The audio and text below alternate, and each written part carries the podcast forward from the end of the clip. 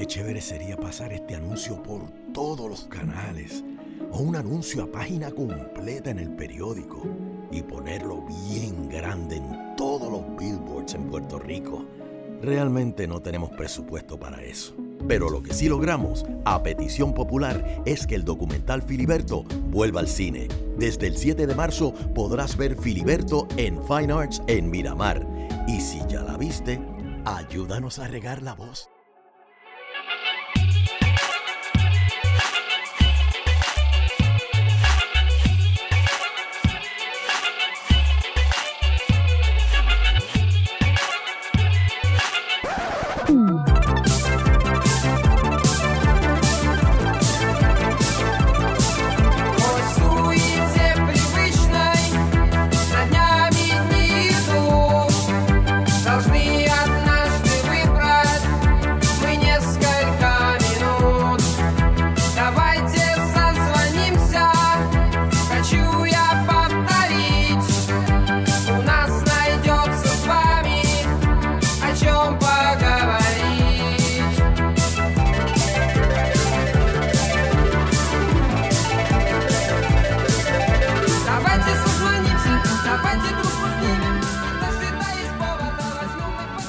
Días, buenas tardes, buenas noches. Bienvenidos a este su podcast preferido, Plan de Contingencia.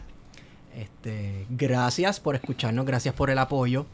Y aprovecho la oportunidad para enviar un saludito a Gary Gutiérrez y a José Raúl Cepeda que nos recibieron allá en Ponce.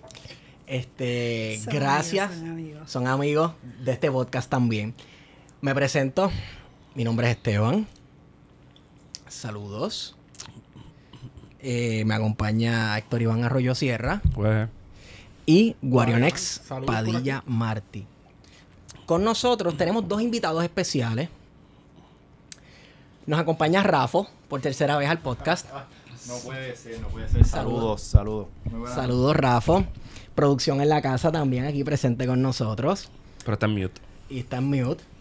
Autoimpuesto. Sí, para que no le reconozcan la voz y eso. También nos acompaña la profesora Evelyn Vélez Rodríguez.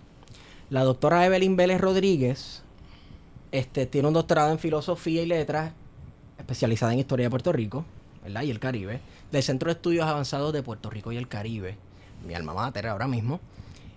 La maestría también, ¿verdad? Cursó ma- maestría en el Centro de Estudios Avanzados de Puerto Rico y el Caribe.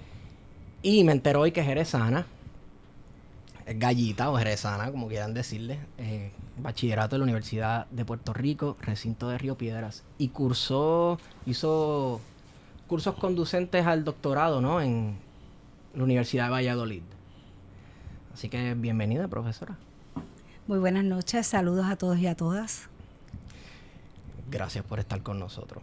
Bueno,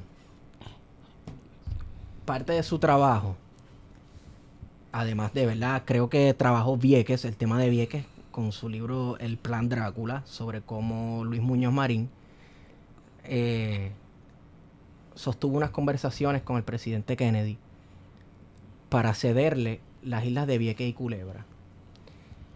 Y también, como parte de eso, eh, trabajó las relaciones exteriores, relaciones internacionales de Puerto Rico en la década del 50 y el 60. 1946 al Ok. 64. Ok. Pues de eso queríamos hablar hoy. Más o menos en eso vamos a hablar hoy. Eh, Guarionex. Eh, pues sí, eh, después de la finalización de la Segunda Guerra Mundial, ¿cómo Puerto Rico comienza a insertarse eh, en la región como actor este, de las relaciones internacionales? Bueno, tenemos que, considerar el periodo anterior. Eh, durante la Segunda Guerra Mundial, para Estados Unidos y para Inglaterra era muy importante el Caribe en términos estratégicos. Eh, la amenaza de los alemanes fue real en el Caribe y eso llevó a que Estados Unidos e Inglaterra fundaran la Comisión Angloamericana. Esa comisión estuvo vigente del 41 al 46. En esa comisión era Estados Unidos e Inglaterra para promover que la situación económica de las islas no se afectara de forma tal que provocara cambios políticos en la región. algo así como buscar la lealtad de los súbditos, no. Una vez termina la Segunda Guerra Mundial, la Comisión del Caribe surge de la Comisión Angloamericana y ahí entonces se integra Inglaterra y se, entrega, se integra también eh, Holanda, los Países Bajos. En la Comisión Angloamericana solamente estaba Inglaterra y Estados Unidos. En la Comisión del Caribe era Francia, Estados Unidos, Inglaterra eh, y los Países Bajos. Y permitían participación de eh, personas de los territorios coloniales. Es en ese contexto entonces que la delegación de Estados Unidos estaba compuesta por dos estadounidenses y dos puertorriqueños. 1946-47, eh, eh, Rexford Todwell estaba en Puerto Rico y tanto Todwell como Picó formaron parte de la Comisión del Caribe cuando en ese momento Estados Unidos le prestaba menos atención a la Comisión del Caribe, los puertorriqueños ocuparon un espacio de autonomía relativa. ¿En qué sentido? Lo que se buscaba era la promoción cultural, educativa, social, económica. Y Puerto Rico en la década del 40, bajo Todwell, empezó todas unas reformas administrativas. Surge la Junta de Planificación, el Banco Gubernamental de Fomento, eh, Autoridad de Fuentes Fluviales, eh, la Corporación de Fomento Industrial, como le dije, las fábricas, y Puerto Rico empieza a proyectarse como modelo. Como modelo en vías de desarrollo, en ese contexto que podemos conocerlo, como bien menciona James Diet, capitalismo del Estado, que ocurre la reforma de la ley agraria, las reformas administrativas, pero es en el contexto de la guerra. Entonces, Puerto Rico empieza a ocupar un lugar importante proyectándose para que vinieran a Puerto Rico estudiantes. ¿A dónde? A la Miguel Sucho. Y así comienza entonces a insertarse Puerto Rico enviando especialistas al Caribe para formular programas de adiestramiento y a la misma vez llegaban a Puerto Rico a la Miguel Sucho. Eso fue lo que se re- lo que luego se dio a conocer como el punto cuarto, programa No. punto cuarto. Eso es anterior al punto cuarto. Ok. Esto es 46, 47, 48. ok. O sea que Puerto Rico tenía experiencia y llegaban, los estudiantes del Caribe hacían una petición a Puerto Rico. Y el gobierno de Puerto Rico costeaba todos los gastos. Venían a estudiar mecánica, repostería, todo lo que fuera un, un estudio técnico a la Miguel Sucho. Eso respondía de alguna manera a lo que se conoció como la industrialización por, eh, por invitación o Bueno, lo que pasa lo que es era que la industrialización por sustitución de importaciones No, que se lo- estaban dando en América pero- Latina. En Puerto Rico, el periodo de sustitución de importación se dio bajo Todwell, en el contexto de la guerra. La década del 30 aquí fue una década de falta de legitimación de la situación colonial.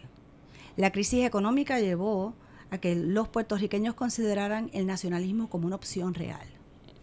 En ese contexto sabemos masacre de Río Piedra, el ajusticiamiento de Riggs, el linchamiento de Buchan y Rosado, estaba Blanton Winship. Y una vez empieza la Segunda Guerra Mundial, Winship era un problema aquí. O sea, aquí había una presión y a esa olla de presión había que sacarle la presión. ¿De qué forma lo hacen? Pues mire, si la comida no llegaba y en el 30 la gente se tiró a la calle, los trabajadores se tiraron a la calle, había que repartir la tierra. Entonces viene la reforma agraria con las parcelas, que era agricultura de subsistencia, las fincas de beneficio propor- proporcional para la exportación y las fincas familiares para sembrar, para sustituir importación, porque el alimento no estaba llegando por el acontecimiento de la Segunda Guerra Mundial. Eso corre a la misma vez con las reformas administrativas de modernización. Eso está corriendo del 40 al 46. Termina la Segunda Guerra Mundial y Estados Unidos tiene mayor flujo de capital para invertir fuera de sus fronteras nacionales. Eso lleva a que Muñoz, influenciado por Perloff, dieran un giro o un cambio, porque ya la sustitución de importación para ellos no era importante, era insertar el capital estadounidense. Y eso fue un retroceso que nos llevó a una plataforma igual que la de la caña, porque aquí llegaba el capital, le daban la fábrica, le daban excepción contributiva y el producto manufacturado salía y volvía a entrar. La vieja historia, vamos, hay una continuidad en el presente con eso. Bueno, lo que pasa es que ese modelo Ajá. que se empieza en el 47 con manos a la obra, esa primera etapa llega hasta el 60, que es la industria liviana. Luego en el 60, con la falsa idea de que se invertía mucho capital, las empresas no se iban a ir, se dio entonces el cambio a la segunda etapa de manos a la obra de la industria pesada. Las petroquímicas. Una vez, porque manos a la obra fue un fracaso, y eso lo estamos viviendo hoy día. Una vez ocurre eso, ya en el 73, Manos a la Obra había sido un, un- un fracaso total, pero eso coincide con la década del 70 y la importancia que tenía el Caribe frente a la Revolución Cubana, lo que estaba ocurriendo en, en Latinoamérica en términos del socialismo, ¿no? Y eso lleva entonces a que reestructuren la forma de explotación colonial ahora con la 936 y con los cupones. Que esa es la etapa entonces que corre del 73 hasta el 96. Eso es en términos económicos, ¿no? Sí. ¿Qué ocurre? Que mientras Muñoz Marín utilizó la Comisión del Caribe para establecer relaciones, está también negociando el nuevo arreglo colonial. Sí. Nuevo arreglo colonial que es decisivo para Estados Unidos porque después de la firma de la Carta del Atlántico era necesario dar la falsa ilusión de que no tenían colonia. Empieza el proceso en el 48, bueno, desde antes con la ley de gobernador electivo, las elecciones del 48, y en el 50 Muñoz estaba en este proceso de, de- de conseguir la ley 600, pero en el 50 cuando Harry S. Truman ocupa la, la presidencia, ustedes saben que los discursos no los hacen los presidentes. Claro. los hace la gente del Departamento de Estado. Ujú. Entonces, un oficial de cuarta categoría del Departamento de Estado se le ocurre poner la idea en el discurso de que Estados Unidos debía proveerle asistencia técnica a los países subdesarrollados, porque eran una potencia en términos tecnológicos y científicos. Dividen el discurso y en el punto cuarto del discurso de Truman lanzan esa idea. Pero esa idea no tenía un plan concreto países latinoamericanos, asiáticos, africanos demuestran interés en el programa y eso fue en el 50, en enero el discurso, y ya en abril Muñoz estaba sentado con Truman diciéndole, nosotros no venimos a pedir, nosotros venimos a ofrecer Puerto Rico para el punto cuarto. Entonces, toda esta idea de esa ayuda tecnológica y científica tenía como base ideológica que los países que estaban en el proceso de descolonización, Estados Unidos, al ofrecerle ayuda técnica, los obligaban a firmar unos tratados de inversión, unos préstamos de inversión. Y era una forma entonces de tener una esfera de influencia más amplia en el contexto de los países que estaban logrando la independencia. ¿Qué sucede? Truman no tenía idea de qué iba a hacer con el punto cuarto. Y aparece Muñoz diciéndole, Puerto Rico para el punto cuarto, yo tengo experiencia en becas a los eh, a las personas del Caribe. Sí. Pues, pues, ¿qué le dijo Truman? Pues, pues hazlo tú. Fue un momento donde los intereses coincidieron.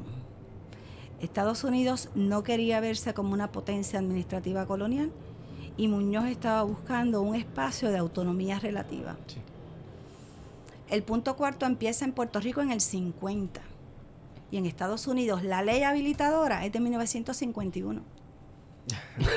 Wow. O sea, aquí empezó primero. ¿Y por qué en la Junta de Planificación? Porque Rafael Pico en la Comisión del Caribe había tenido experiencias con las becas del punto cuarto. El contacto estaba por ahí. Claro. Y entonces ahora van a ampliar el radio. No van a llegar solamente a la Miguel Such, sino que van a llegar a la Universidad de Puerto Rico. Van a llegar a, vinieron muchas maestras a estudiar economía doméstica, eh, al colegio eh, en Mayagüez. Pero también tenían un programa donde la gente iba a las agencias para ver el funcionamiento de la Junta de Planificación, de fuentes fluviales, de planificación en todos los aspectos. Aquí la pregunta era, ¿pero por qué? Cuando en Estados Unidos lo que hacían era que enviaban técnicos a los países África, Asia, América Latina y los eh, obligaban a firmar tratados de inversión y aquí en Puerto Rico llegaba la gente a estudiar. Mensualmente le daban 75 dólares, que cuando se hace una conversión al costo de vida serían equivalente a 1.200 dólares. Eh, pues nada, llegaban aquí, llegaban los que iban a las agencias de gobierno por dos meses, dos semanas, un, un tiempo relativo. Los que venían a estudiar venían por dos años. Entonces, esta idea de la utilización de Puerto Rico como vitrina Sí. por parte de los Estados Unidos, yo entiendo mi posicionamiento, ¿verdad? Como historiadora, es que Estados Unidos lo utiliza a partir de la Revolución Cubana. Pero antes de la Revolución Cubana es, es factura de Muñoz, igual que la represión del 50, y Sí. es factura de Muñoz, buscando ese rol protagónico. Sí. Cuando comienzo a estudiar el punto cuarto, pues los documentos no estaban catalogados. Todos los que estamos en esta mesa sabemos lo que eso implica. Claro. Eh, tuve que ver como 800 cajas para encontrar 12. La primera vez que encontré una que decía punto cuarto, grité como si fuera un gol de Messi. Eh, nada, pude hacer un inventario de 1.200 personas que llegaron a Puerto Rico a estudiar. ¿De qué lugares vinieron? Pues mira, Aparte del eh, Caribe. es muy interesante. Vinieron, eh, vinieron del continente africano, vinieron de Asia, venía gente que tú decías, pero ¿qué hace esta gente aquí? Claro. Luego pude hacer la relación directa entre lo que estaba ocurriendo en términos internacionales y la gente que venía, por ejemplo, golpe de Estado de Jacob Arbenz, 1954. Ujú. Todos conocemos la intervención de la CIA. Eso es así. El mes después vinieron aquí 100 maestras de Guatemala a estudiar en la Universidad de Puerto Rico Economía Doméstica. Qué coincidencia. O sea, que era como un tipo de, de escuela de las Américas. Lo que pasa es que el conocimiento y la educación se utiliza con fines ideológicos. Claro. Definitivo. Entonces, mostrar cómo un territorio bajo la égida de los Estados Unidos es el ejemplo y el modelo a seguir, pues tiene, tiene mucha repercusión. O sea que la cooperación técnica es entre comillas. Bueno, lo que no hice, y sería muy interesante ver qué pasó con la gente después que vino aquí. ¿Cuál fue el rol de ellos en sus respectivos países, no?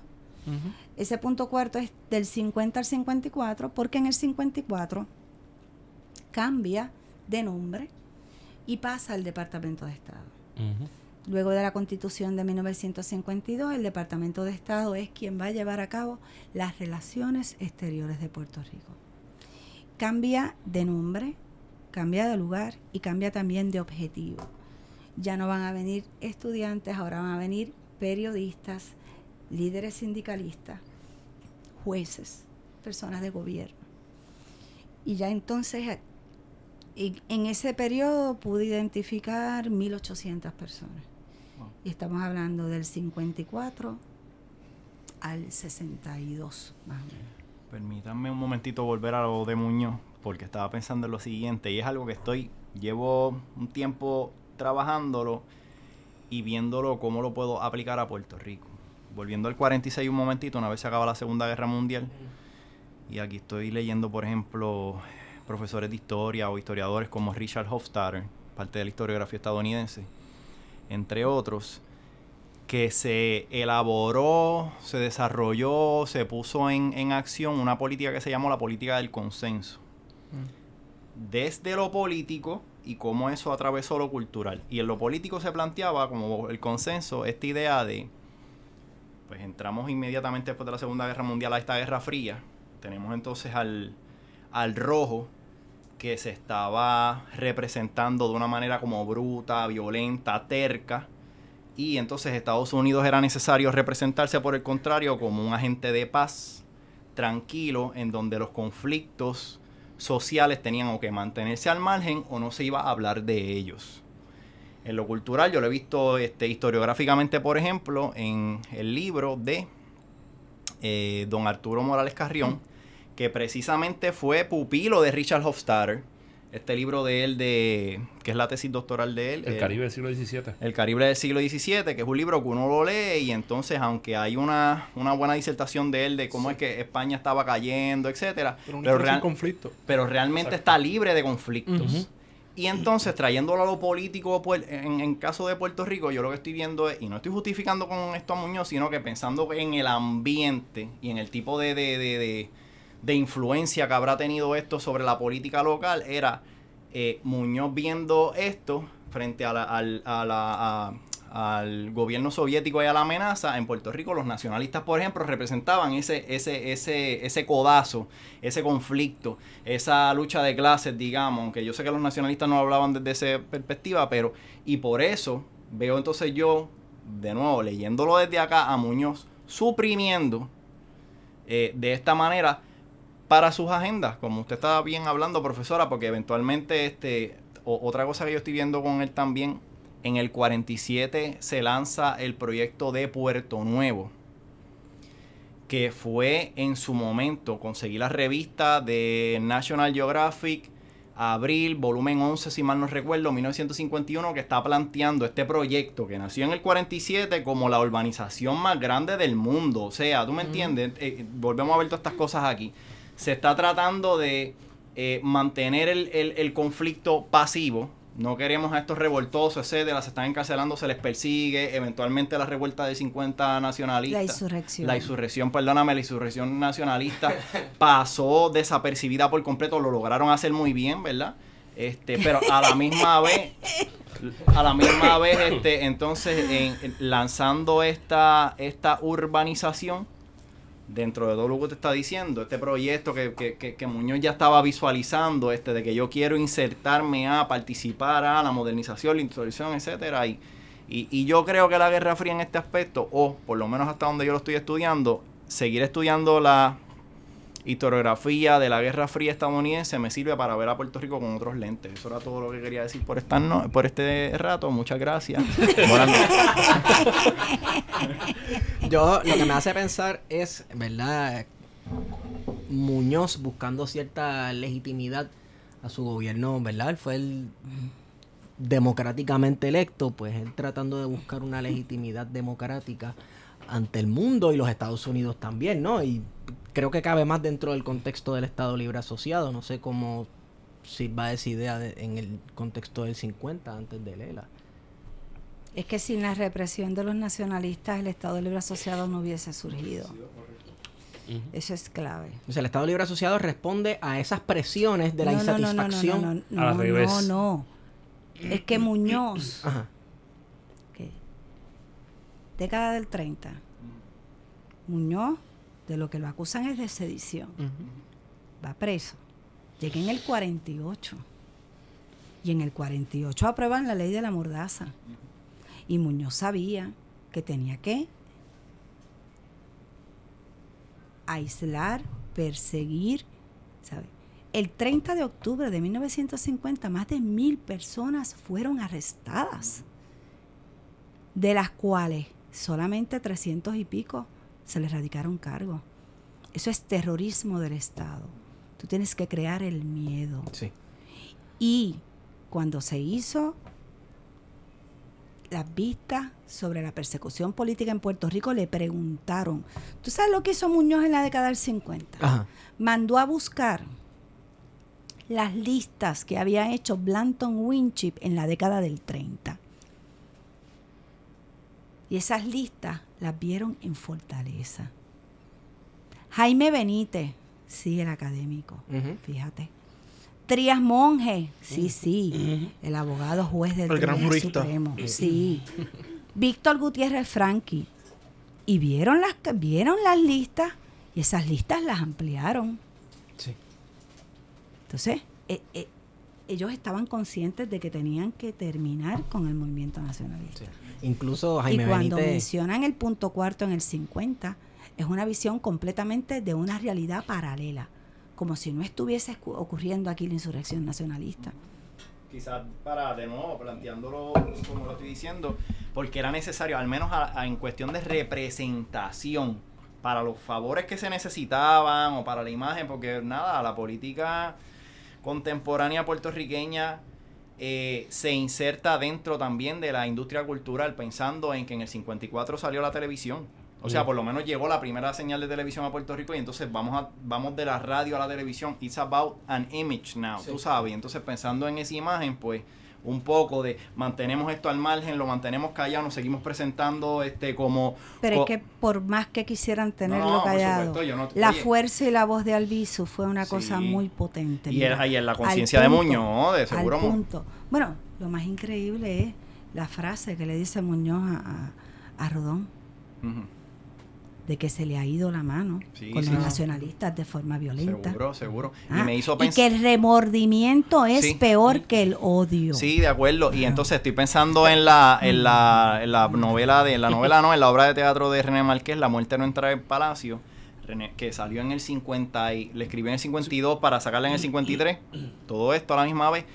Eh, la representación que hace René Márquez de Muñoz ahí es un tipo eh, aturdido y, y como con un demonio que lo persigue y posiblemente es todo esto que está operando. Tú sabes, esta persona que está inquieta, que necesita beber, que necesita fumar, que necesita acallar su propia conciencia. Mira, este, hay que leer, hay que leer. Cuando puedan, búsquense. Yo creo que Mira. están las obras generales de, de René Márquez, Teatro 1, este, La muerte no entrará en palacio. Eh. Lo representa bien gufiado. Mira si eso es así. Que se da la farsa del Estado Libre Asociado. Eso Una no constitución. Bendito sea el Señor. Qué fuerte.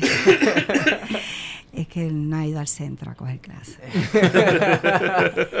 Eh, Muñoz vuelve a ser encarcelado en el 50. Se da el proceso, ley 600, Ah, Albizu, Albizu. Albizu. Hubiese querido yo. Albizu. Ay, Dios mío. Albizu, ¿verdad? En el 50. El caso de Puerto Rico va a Naciones Unidas en 1953, en noviembre. Muñoz le escribe una carta a José Figueres y le dice, yo necesito que tú me envíes una carta pidiéndome el indulto Sí. de don Pedro Albizus Campos por razones humanitarias, porque Sí. está loco, porque se pone sábanas, se pone toallas mojadas, porque dice que lo están irradiando. Y yo te voy a contestar con una carta diciéndole, voy a dar el indulto por razones humanitarias. Pero esto se va a dar en el contexto de que el caso de Puerto Rico, una vez esté en Naciones Unidas, Pedro Albizus Campos no puede estar en la cárcel. Creo Por Para lo que, que eso están implica. escuchando, José Figueres Ajá. era presidente de Presidente de Costa Costa Rica. sí. Eh, también se da dentro de esta idea, Muñoz quiere presentar que en el Puerto Rico moderno, en el nuevo Puerto Rico, no existían los presos políticos. No, no, la expresión era que Albizu era un político, no era un preso político, sino Ajá. que era un Político político, preso. preso. Ah, Sí. lo mismo por Alberres. Semántica, semántica pura. Claro. Yo también he pensado en 800 ocasiones, he pensado, lo que pasa es que esto habría que seguir trabajando, lo que también para mí el ELA es un problema, además de ser social y político y la desgracia está en la que vivimos, es un problema también epistemológico porque se logró con... No se llama poder y colonialismo. Aquí no queda otra, no queda otra. Pero Ah, pensando en... pues, pues, pues, pues, pues, podemos hablar de la, de la deconstrucción, de la semiótica, ¿sabes? el significado, significante, nos podemos quedar tres horas. Y, lo que, y- y todo lo que buscaron ellos construir, no solamente el sujeto, las ideas y cómo se supone que íbamos Sí. a pensar, etcétera. Hubo un entrenamiento de, de- de brutal, brutal. Cuando tú traes entonces a colación el CIH, traes el, um, el ICP, el Archivo General, tú sabes, todas estas instituciones que se es están el sexenio de la nacionalidad. Dilo ahí, dilo ahí. Entonces, es es sí, reprimir el nacionalismo político y montarse en el nacionalismo cultural, en ese sexenio de la nacionalidad. Pero ese sexenio de la nacionalidad iba unido al proyecto Fernós Muray. Mm. Abundo Es- sobre eso, please. Bueno, Muñoz, yo tuve oportunidad de entrevistar a don Roberto Sánchez Vilella. Qué Y cuando uno es joven, pues es atrevido. y cuando uno es viejo, a veces sigue siendo atrevido. Le pregunté en el 1994. ¿Usted sabe que Puerto Rico sigue siendo colonia? Muñoz y usted sabían que Puerto Rico siguió siendo una colonia. Y don Roberto Sánchez Vilella me dijo, sí. Muñoz decía una cosa allá y otra cosa acá. Pero él sabía que seguíamos siendo una colonia. Por eso comenzaron a trabajar con el proyecto Fernos Moray. ¿Cuál era el objetivo? Pues lo que se tiene que hacer para eliminar el coloniaje, que es eliminar la ley de relaciones federales. Aquí la ley 600, la gente lee la primera parte. ¿Se autoriza al pueblo de Puerto Rico para una constitución, sí o no? La segunda parte. La ley de relaciones federales va a regir las relaciones entre Estados Unidos y Puerto Rico. ¿De qué estamos hablando? Del Tratado de París, que en el artículo 2 no ceden y en el artículo 9 los derechos civiles y políticos de los puertorriqueños Está en el residen en el Congreso. Eso nos inscribe en la Constitución de Estados Unidos en la cláusula territorial. ¿Y qué dice esa cláusula? Que ellos pueden disponer, oigan, disponer en cualquier momento del territorio y pueden reglamentar, como hicieron ahora con promesa. Sí. y pueden legislar. Y Entonces, pueden cederlo y venderlo y lo que Por quieran supuesto, hacer. por supuesto, y eso lo vimos en el informe de Casablanca del 2005 Ujú. Cuando aquí los populares se dieron cuenta de que eran una colonia y se pusieron bien malos. Pues mira, sí. es una realidad, es una realidad histórica, es real. Eh, Muñoz empieza a trabajar un proyecto para modificar la ley de relaciones federales, pero empezó en ese proyecto en el 54, ya ellos sabían lo que había, pero no lo terminaron hasta el 59 y se le fue la guagua.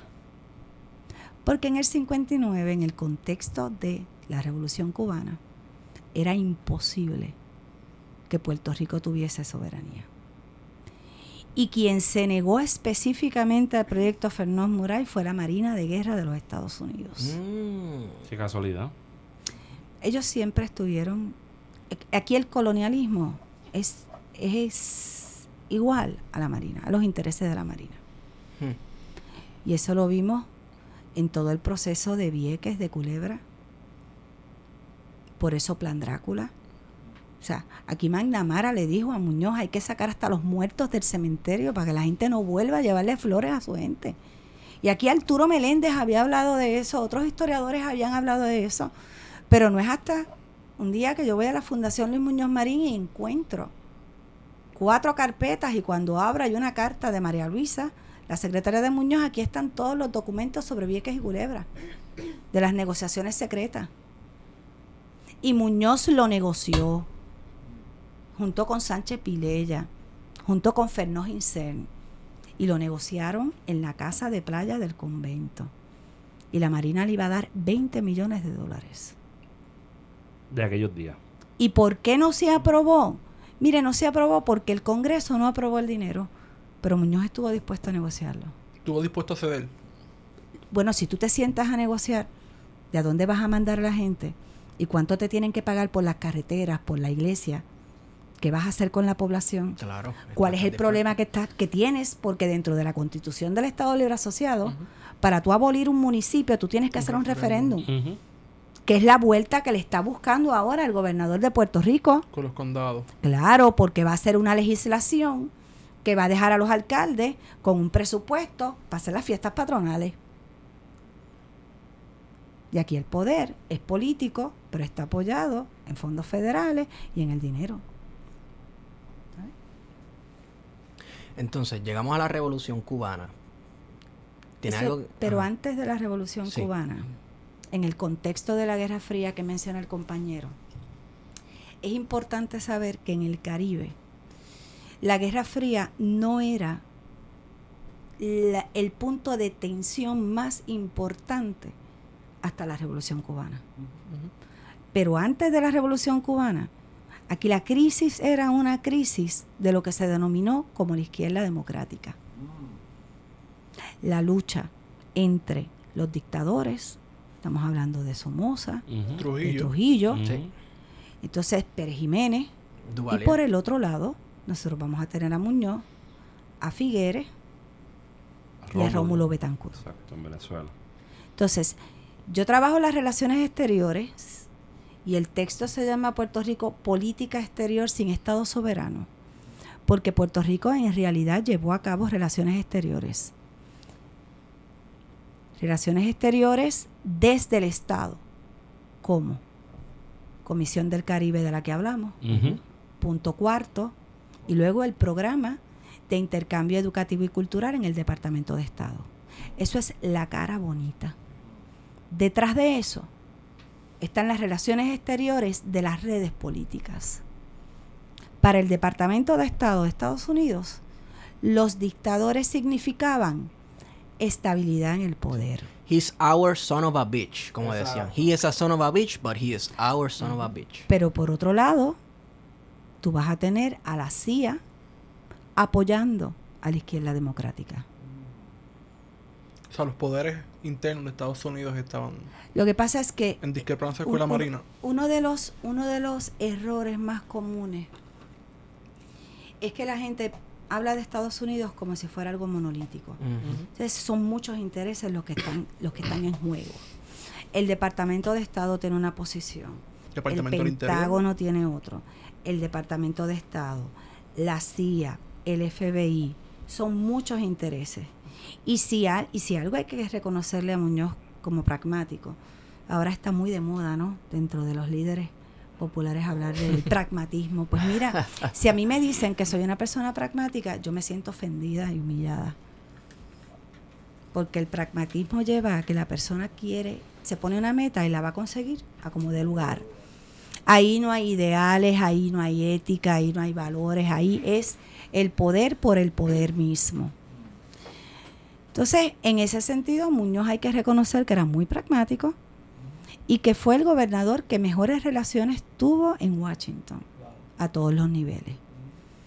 Mira si eso fue así, que la izquierda democrática era financiada por la CIA.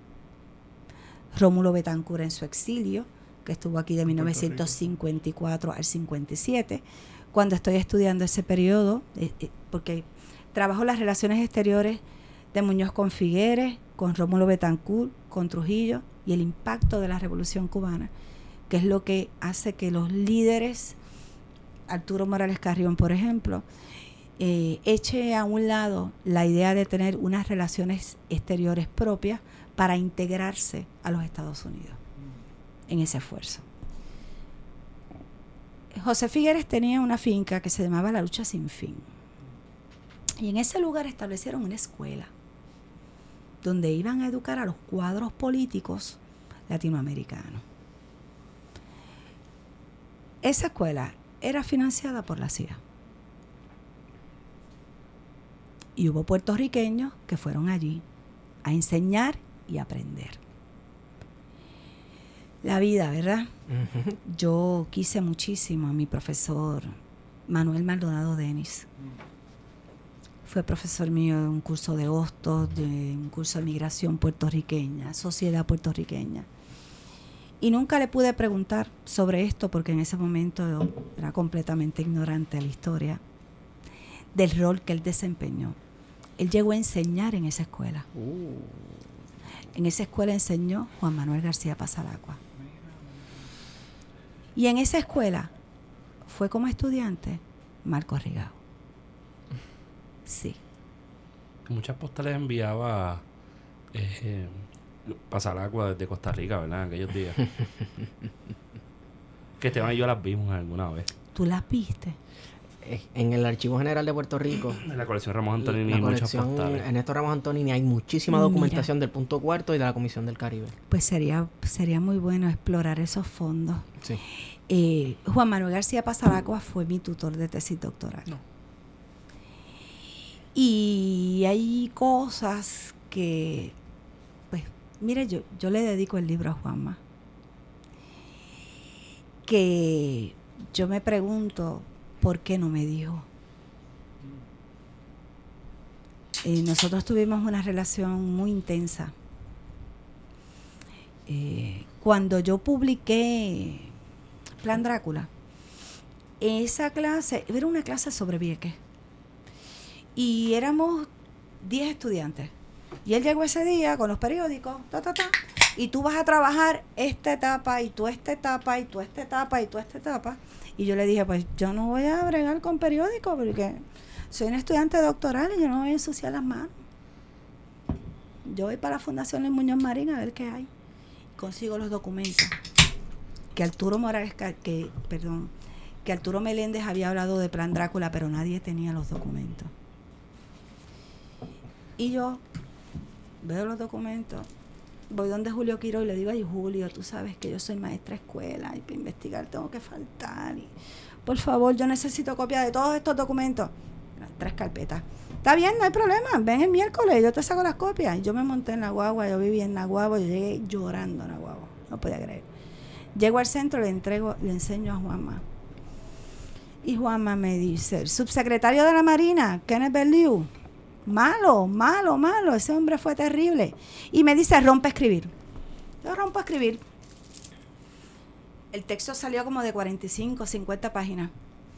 Y me dice, no, cada compañero iba a escribir una, una- un capítulo. Tienes que bajarlo a 40. Lo bajo a 40. Después me dice, no, no puedes poner las notas al cárcel.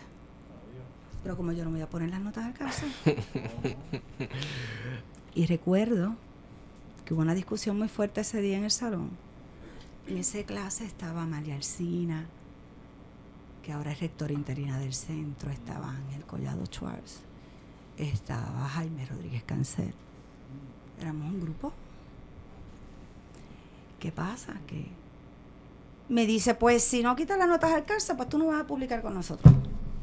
Y pues yo, pues yo no publico con ustedes. Y me dijo, ay, a ti nadie te va a publicar eso. Pues que nadie me publique eso. Y me fui, y pues, yo llorando, porque... Y salgo por la puerta. Y de repente me encuentro de frente a Carmelo Delgado Cintrón, profesor de Derecho en la Universidad de Puerto Rico, que era profesor mío en otro curso. Y yo estoy con los papeles en la mano y le digo, toma esto. No quiero esto. Y dice, pero ven acá, siéntate. Me siento y cuando lo ve, me dice, vamos mañana a pedir que esto se va a publicar. Pu. El otro día yo estaba aquí en Río Piedra, fuimos a Edil, vuelvo a la clase. Se llama La Victoria de Vieques, el libro del el grupo. Lo publicaron. El prólogo lo hizo alguien que fue fiscal en la fase posterior de, de Cerro Maravilla. Pérez Vera hizo el prólogo. Y todos celebramos y me dijo, no te preocupes, tú tienes en la clase, pero tú no vas a publicar, pues está bien. Y ellos publicaron su libro y yo callada. Y yo callada. Y yo callada. Y seguí bregando el libro y seguí bregando el libro. Cuando salió el libro, en Edil, yo le dije, yo quiero que le envíen una copia a Juan Manuel García Pasalacua con una cartita mía, que quiero que me lo presente. Plan Drácula se ganó el segundo premio de libros escritos por mujeres puertorriqueños. Era mi primer libro, estudiante doctoral, y como no querían las notas al cárcel, yo puse todos los documentos de apéndice.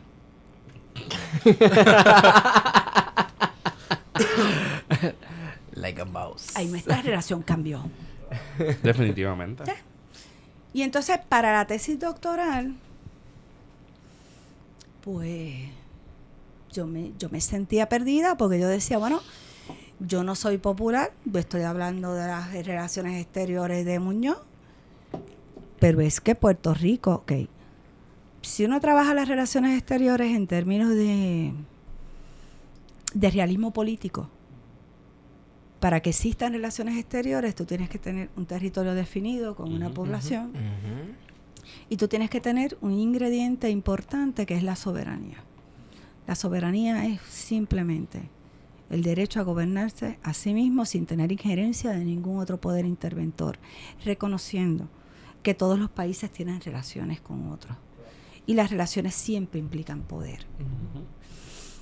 Pero entonces, ¿cómo es posible Pues mire, Puerto Rico tuvo relaciones exteriores desde el Estado porque Estados Unidos le permitió un espacio de autonomía relativa en asuntos que no entraba en controversia con lo importante, que era lo militar, que era lo económico, y en las redes políticas, cuando Muñoz pasaba la línea que el Departamento de Estado no le iba a permitir, tenía que dar para atrás. Ejemplo, aquí en el exilio Rómulo Betancourt va a recibir a José Figueres.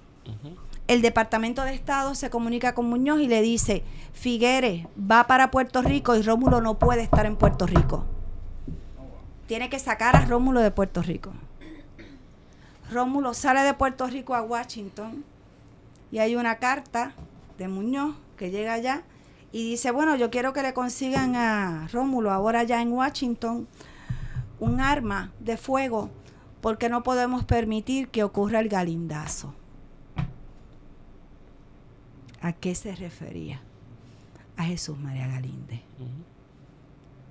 Galinde, que escribió un libro en contra de Trujillo, Español, ¿no? vasco. Valga la aclaración. Desaparece en, en Nueva York y Trujillo lo mandó a buscar en una avioneta. Llega, lo asesinan y asesinan también al piloto. La familia del piloto tenía presencia en, El piloto era gringo, ¿no? Era un gringo. Sí. Sí, sí. Sí. Murphy. Sí.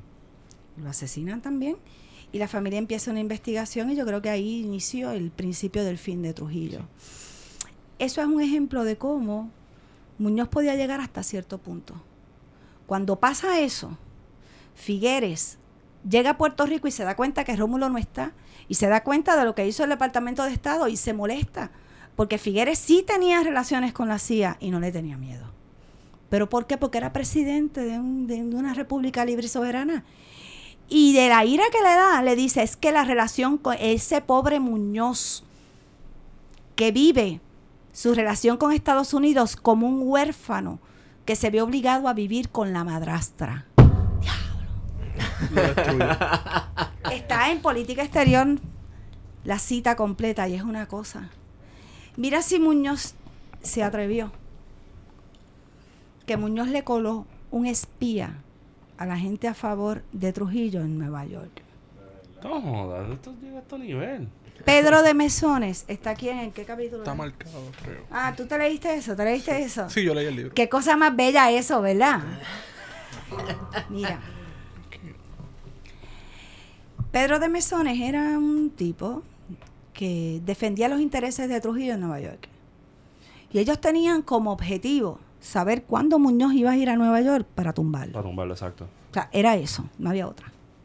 Y Muñoz, cuando yo llegué a la fundación y vi esos documentos, decía Operación Estudiante. Ese era el nombre del operativo.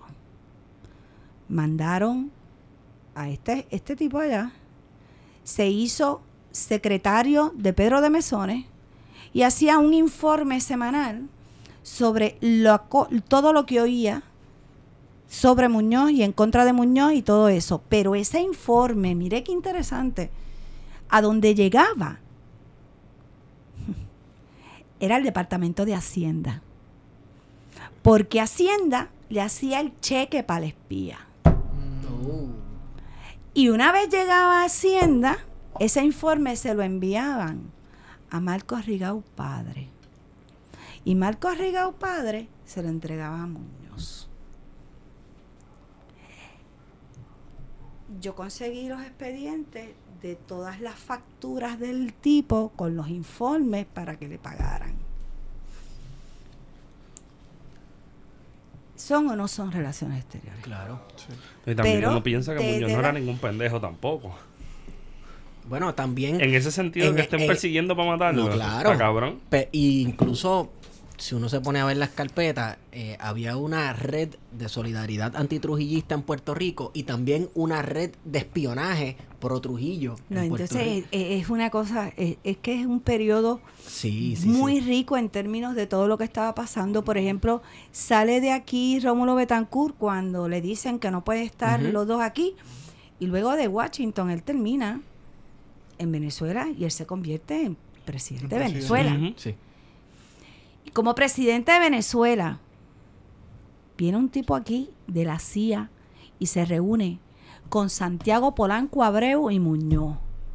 Y le dicen, tú vas a ir donde Rómulo Betancourt y le vas a pedir un lugar para poder adiestrar personas para ir a Cuba a un operativo. ¿Y qué le dice Rómulo Beta- qué le dice Rómulo Betancourt? A Chaguín le dice, bueno, déjame pensarlo y hablamos mañana. El otro día, Rómulo Betancourt le dice, yo no puedo hacer eso. Porque mira ya, ya había pasado lo de Praia Girón. Sí. Y además otra razón que le dio es que los cubanos hablaban mucho. y él no se podía dar el lujo de que Venezuela entonces fuera utilizado como un territorio para adiestrar mercenarios que llegaran allá. Lo más interesante de esto es que Rómulo le escribe a Muñoz y le dice, Chaguín es carta viva. ¿A qué se refiere? Tú y yo hablamos, no hay documento, no hay nada escrito, y tú me vas a decir a mira qué hay. Porque la CIA viene aquí para que yo monte el muñeco, yo envíe a Santiago Polanco Abreu. No puede haber documentos. Pero Chaguín, desde que salió, cogió un papel y a mano empezó a escribir, a tal hora me monté en el avión, a tal hora comí esto, a tal hora fui aquí y fui con él y le dije esto y esto y esto y él me dijo esto y me dijo lo otro. Y esos documentos están en la Fundación Los Niños Marín. Wow. Y entonces yo presento la carta viva. Rómulo Betancourt. Bueno, es que el, el- el odio y la guerra de- dentro de la izquierda democrática llegó al punto de, de- atentados, ¿no? Sí. Y Trujillo hace un atentado contra Rómulo. Le iba a preguntar, y disculpe, ¿qué es la izquierda democrática? Ok, el término de izquierda democrática eh, lo acuña un libro de Charles Ameringer. Y se refiere a izquierda democrática porque creían en elecciones libres, en reformas, eh, sería algo así como liberal, no, pero esa izquierda democrática estaba pagada, subvencionada por la CIA, y por el otro lado estaban los dictadores que tenían el apoyo del Departamento de Estado. Bien, Departamento de Estado con los dictadores para tener el control en la región y la CIA con la izquierda democrática. Por ejemplo, cuando llegó aquí Rómulo Betancourt, Muñoz le tenía policías que eran seguridad, pero Rómulo estaba preso Sí. con los informes que le hacía la misma policía que supuestamente eran sus guardaespaldas. Lo mismo pasó, tuve la oportunidad de ver la carpeta de Juan Bosch. Cuando Juan Bosch llega exilado a Puerto Rico, le tenían un sequito de policías que lo seguían Oh. para arriba dije, para protegerlo, pero en realidad escribían Y informes de todo el de la mundo que llegaba a la policía casa. aparecen, llegó Exacto. fulano, hablaron Ajá. de esto, de aquí, allá, los hijos, y fueron al restaurante este y al restaurante lo otro, y Rómulo lo sabía.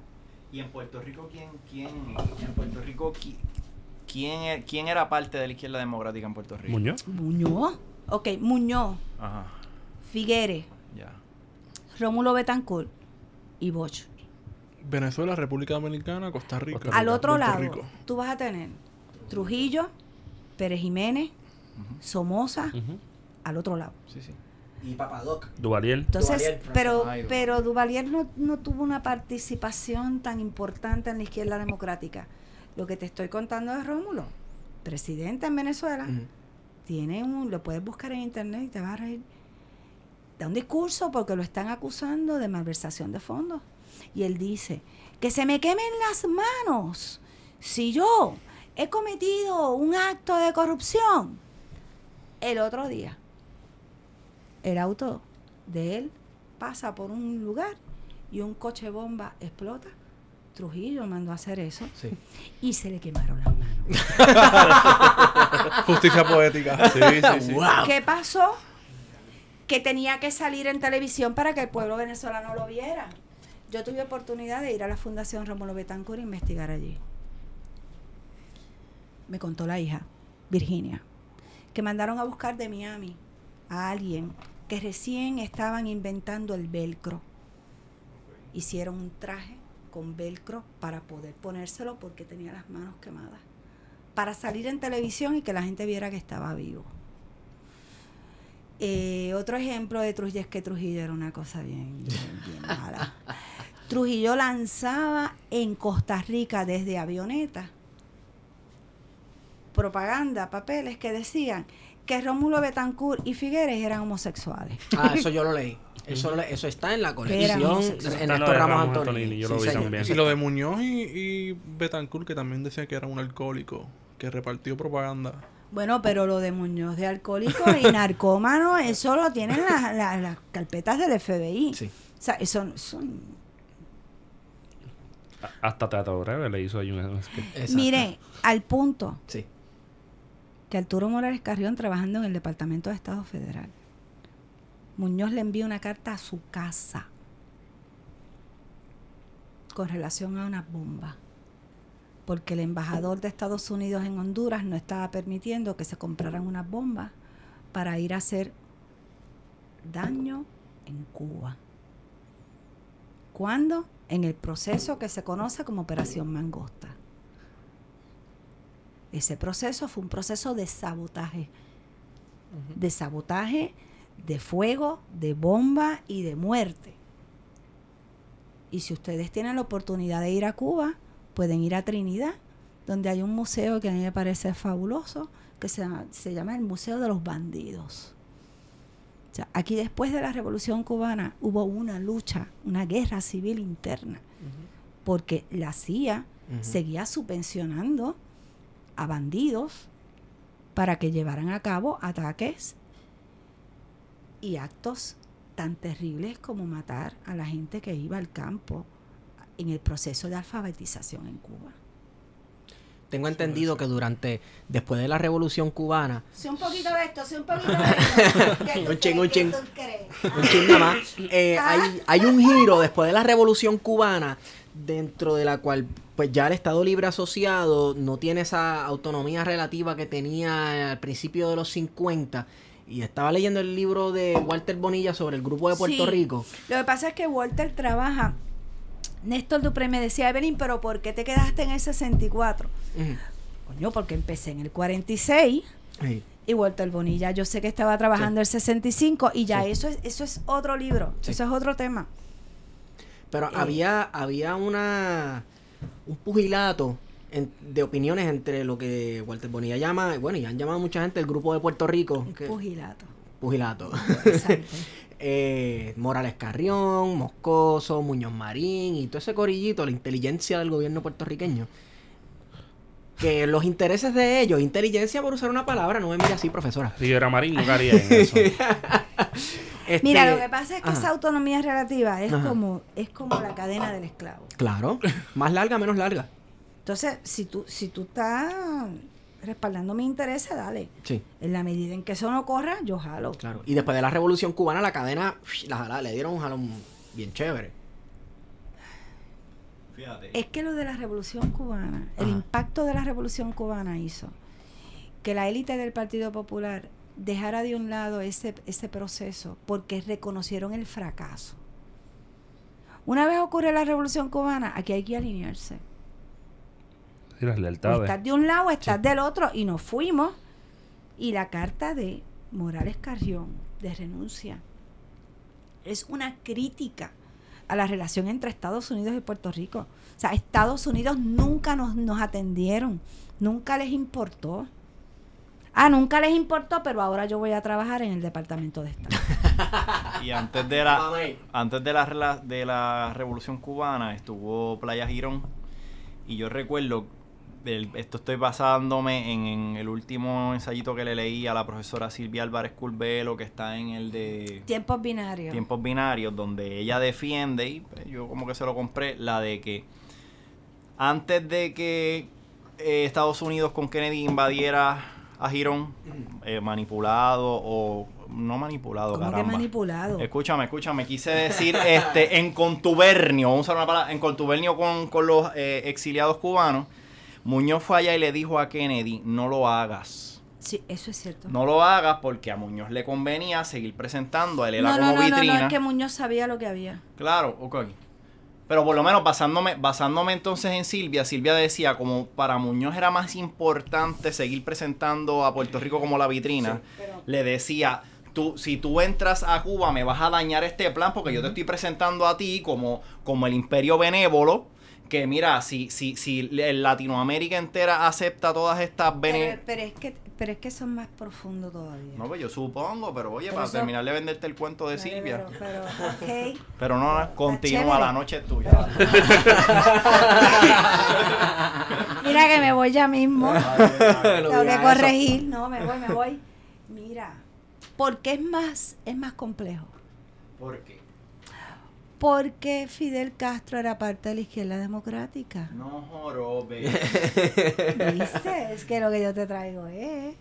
Por eso el apoyo inicial de Estados Unidos a la Revolución Cubana. Ellos, ellos ayudaron económicamente a Fidel para el Granma. Fidel salió en Time Magazine como Claro. en el 59. Salió Pero en ¿qué es Time lo que Magazine. pasa? ¿Qué es lo que pasa? Que ¿Te acuerdas viene pa. Sí. Cuando Rómulo Betancourt viene a la presidencia de Venezuela, Fidel va a la toma de posesión de Rómulo Betancourt. Cuando ocurre la revolución cubana, Figueres, Muñoz y Rómulo se están escribiendo con una alegría espantosa. Pero eso es una cosa como el triunfo de la revolución cubana. Pero una cosa. Y Muñoz quería verse con Fidel.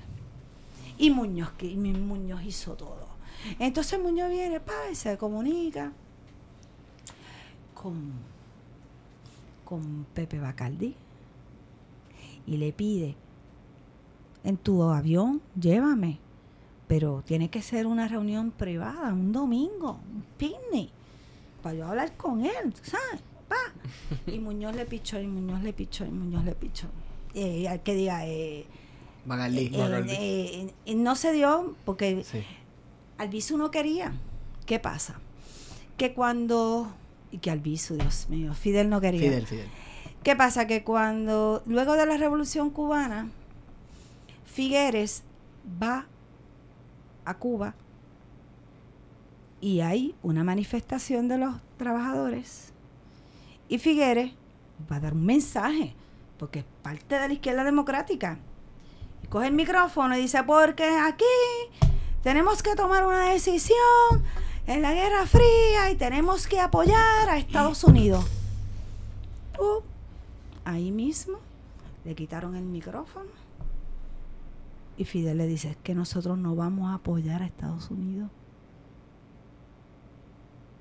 Y ese fue el rompimiento de Fidel con la izquierda democrática.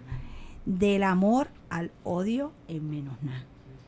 Y luego entonces, los que, los que veían que con Fidel podía... entonces, Muñoz quería ser interlocutor de Fidel en Washington. ¿Tú sabes lo que es eso?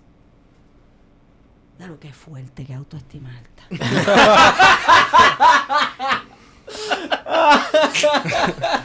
Qué tipo cabrón. Así.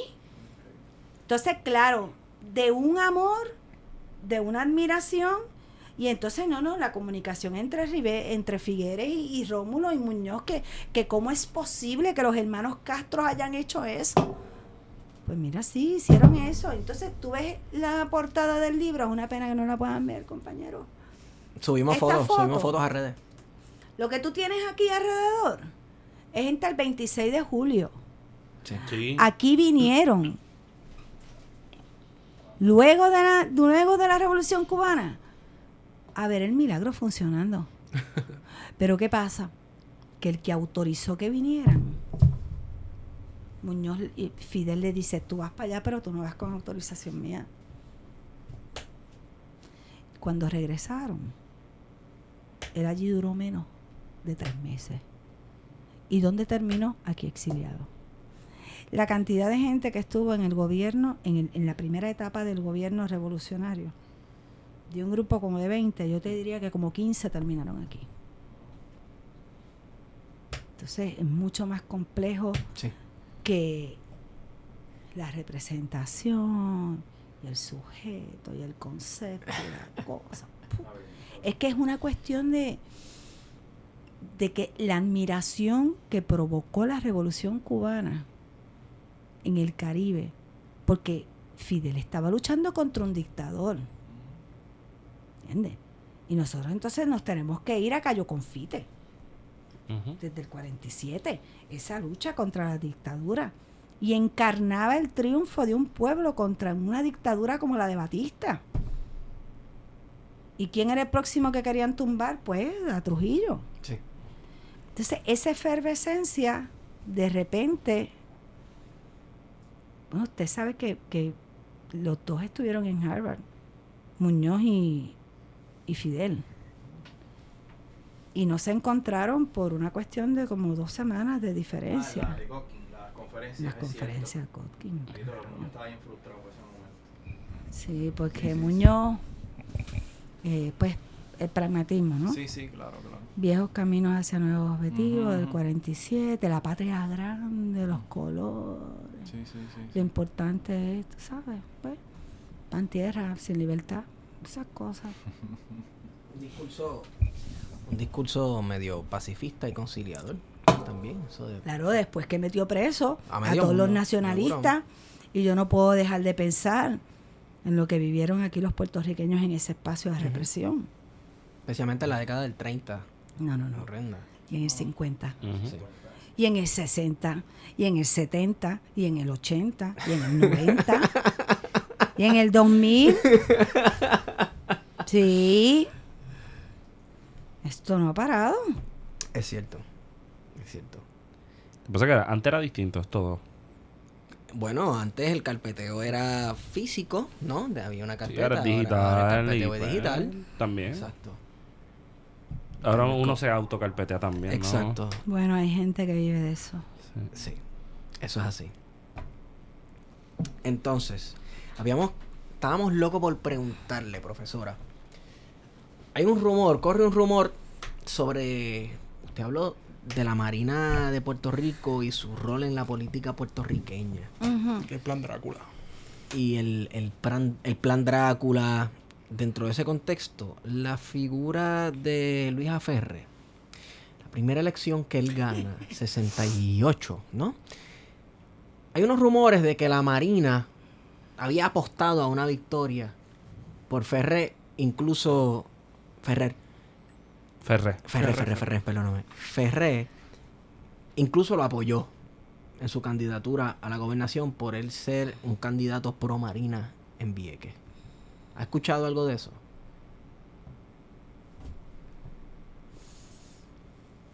Lo que ocurrió en el 68 Ujú.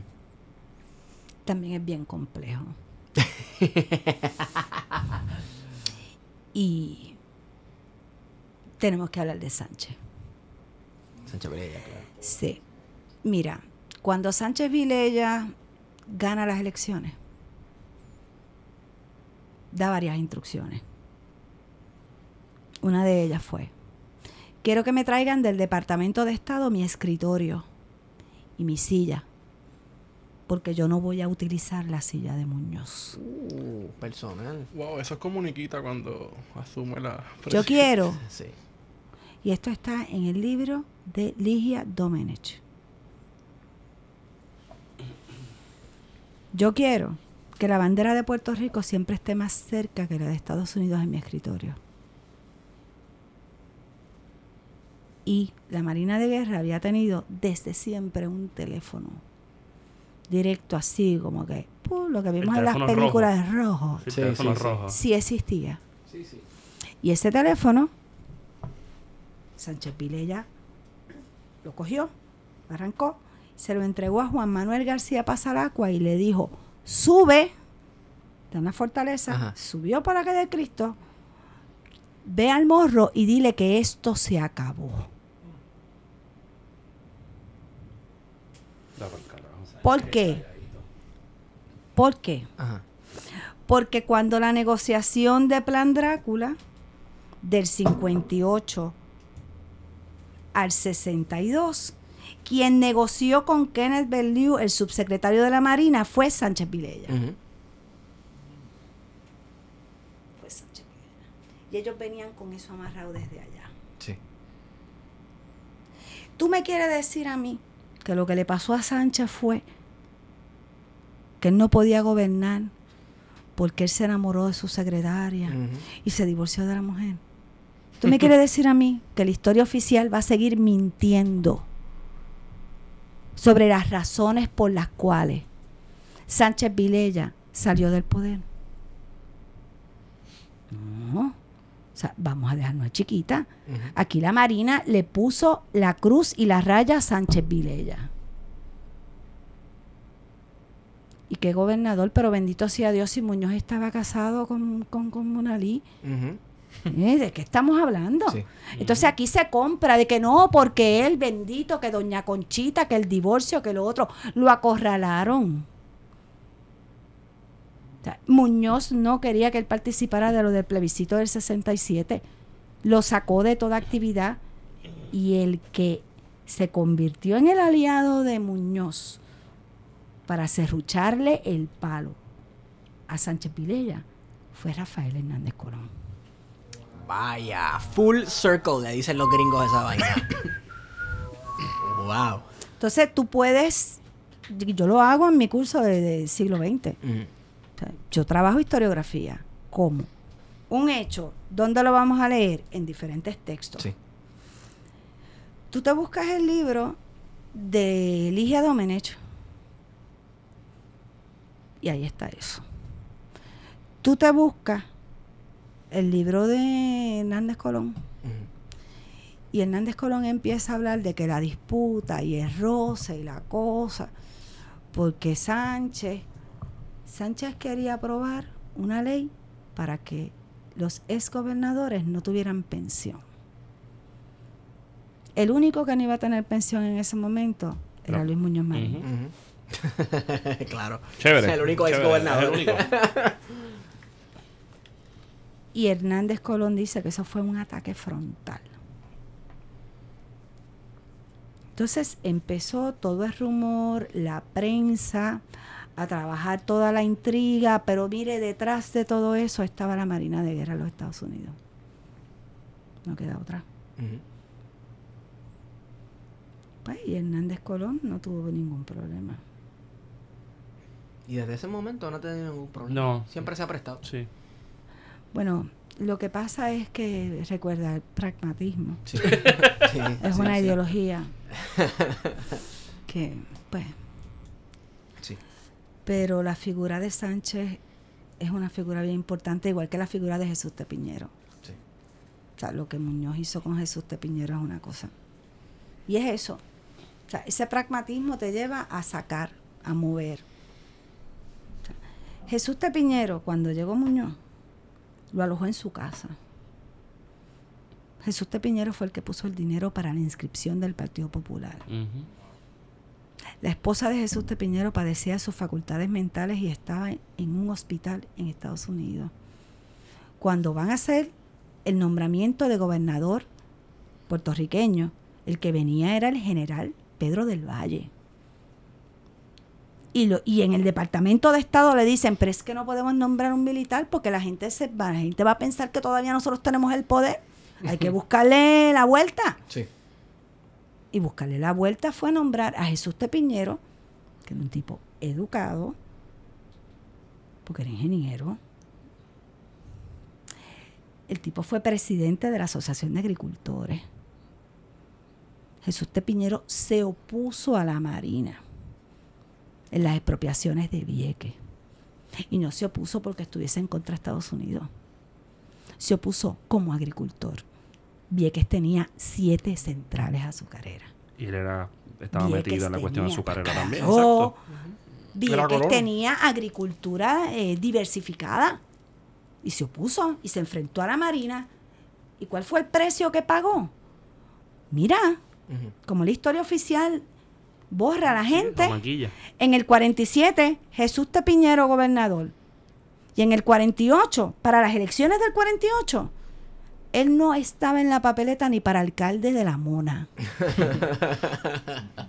Eso es cierto. En entonces, entonces la gente aquí no se pregunta qué pasó con él. Es cierto. ¿Qué pasó con la figura de Pues Jesús que- Tepiñero? pues- de pues- momento pues, desaparece ¿qué y Luis Muñoz? Marín, Pues. ¿qué pasó? En el 40, el PPD no gana. Gana la coalición. En el 44, ganan con un 65%. ¿Por qué? Porque del 40 al 44 repartieron 14 mil parcelas. Ganas porque ganas. Claro. ¿Qué pasa? En el 44 Muñoz tiene el 46, el 64% y dice, ¿sabes qué? Es incompatible ser popular y ser independentista. Arranquen. El, el giro lingüístico. Arranquen. Sí. Porque sabía que ella tenía el poder. En el 47, ley de gobernador electivo, nombran a quién? Al comisionado residente, que fue el que le ayudó a él a fundar el partido. Fernández. No, No, a ¿a quién? Toribio. Jesús Toribio. Sí, sí, sí, sí. Entonces, el hombre, el hombre, el hombre que te da la mano, Ajá.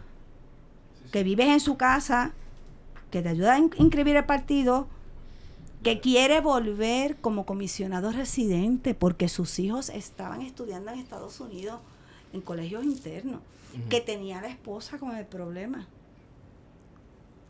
Ah, pues ¿qué va a hacer Jesús Tapiñero? Mire, se queda en- de repente de, del 47 gobernador al 48 prácticamente fuera del Partido Popular. Sí. ¿Qué hizo? Pues se fue a trabajar. ¿En qué? En lo que él trabajaba de ingeniero. ¿Con quién? Con Longo. Ah, no te creo. No, no es que no me crea, no me No, digas. no, Lon, pero Lon fue el que hizo el del proyecto Ah, de Isla de Cabra y que también trajo este. Entonces ahí empieza el conflicto. porque hubo un conflicto serio con Muñoz Ah, y Lon. por Una supuesto. cosa seria. Uh. Pilón, ¿a quién se llevó? A Jesús Tapiñero. Ah, mira qué barbaridad. Hay que leer, mi amor. No, no, no, pues estoy leyendo. por ahí. Por ahí. ¿Sabes qué es lo más terrible? Que Piñero muere muy joven. Sí. Eh, Héctor Luis Acevedo, eh, junto con un grupo de investigación de la Universidad Interamericana, están haciendo unos volúmenes dedicados a diferentes personas. Tuve la oportunidad de estar en el de Arturo Morales Carrión. Y hay uno sobre Jesús Tepiñero. Y hay un artículo súper interesante de una sobrina de, de, don de don Jesús Tepiñero que dice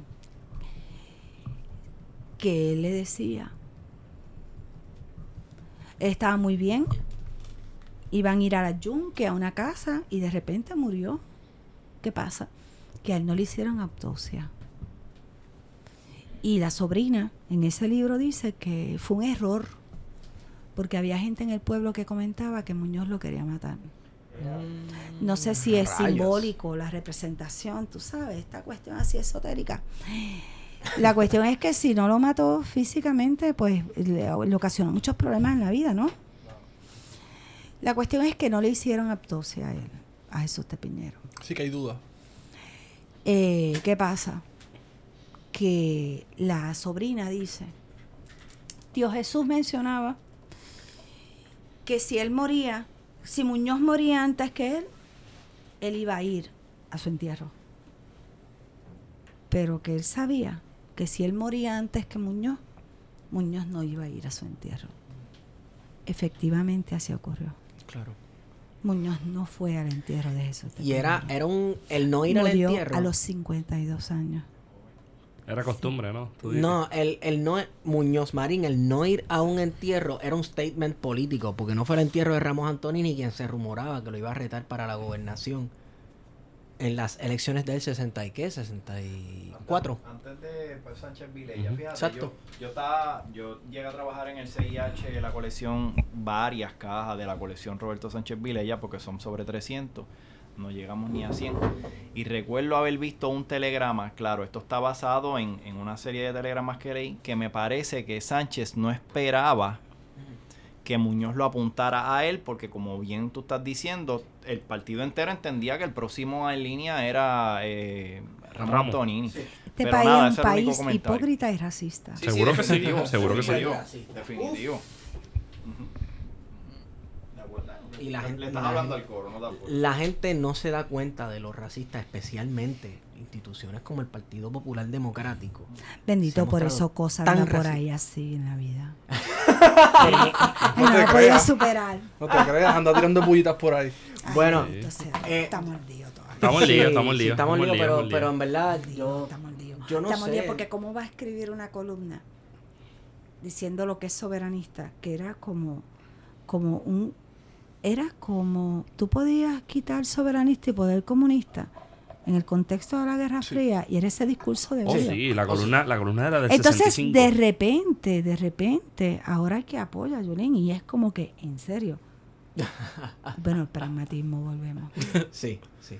La neutralidad. La, figura de Cox Salomar y, y, ¿verdad? y todas las personas que han pasado por el Partido Popular Democrático, que han sufrido algún tipo de discrimen, siempre tratan de taparlo con otra cosa.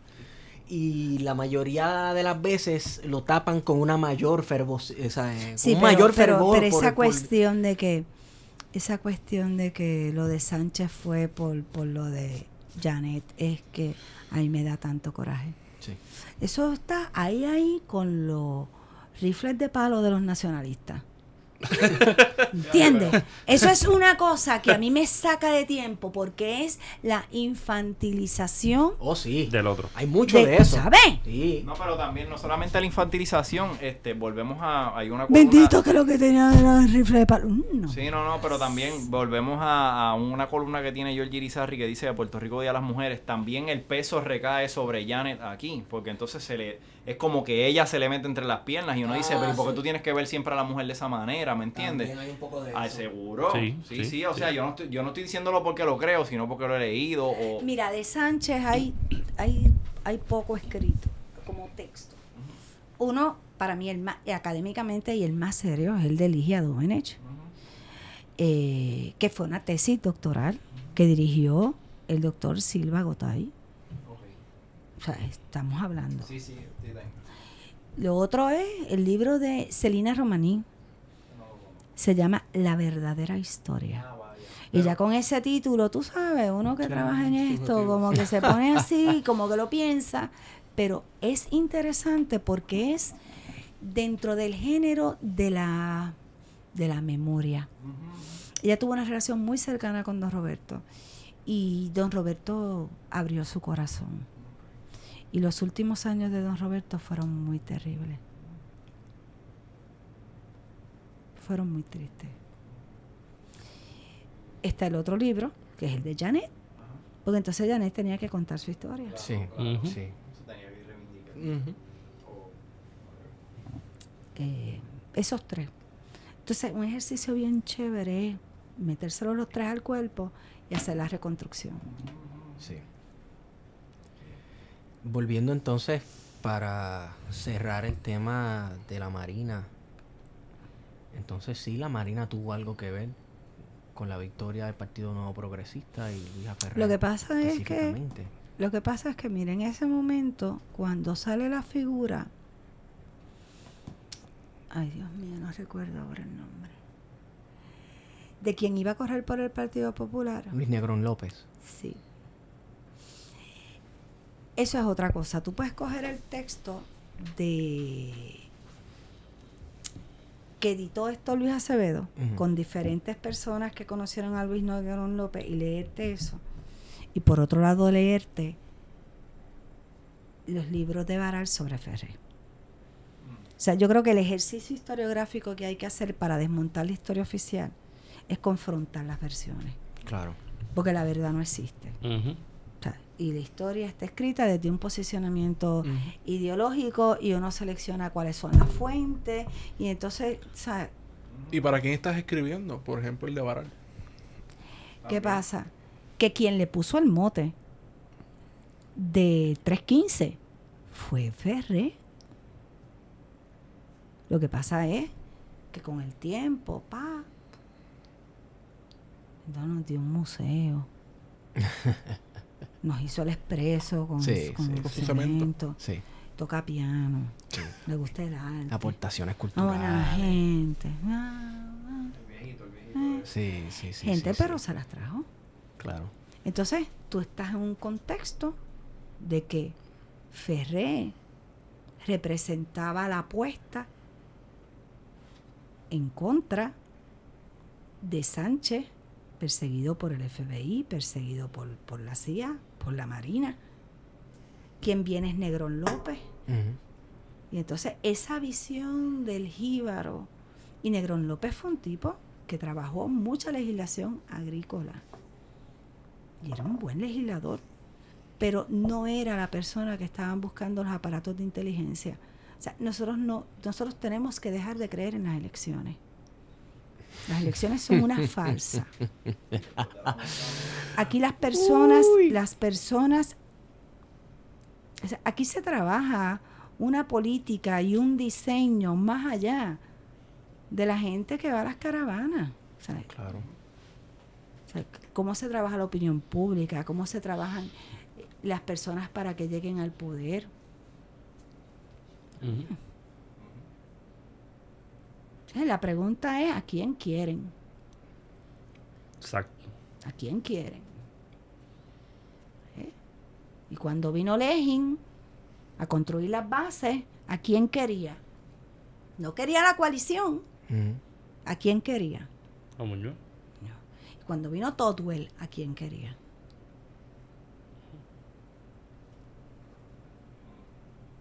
Nada, no quiero que me digan que soy hija de Juanma, pero me hace mucha falta.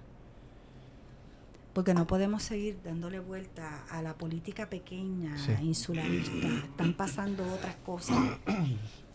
Y pues hay que ver qué pasa. Por eso la importancia de contextualizar todo lo que ocurre aquí en Puerto ¿Por, Rico. por qué de repente sale Lugaro, sale Sidre. Sidre, de repente se diluye el voto? Bernier no era el hombre que querían. ¿A quién querían? A Ricardo Al que le dijo a los bonistas que le vamos a pagar.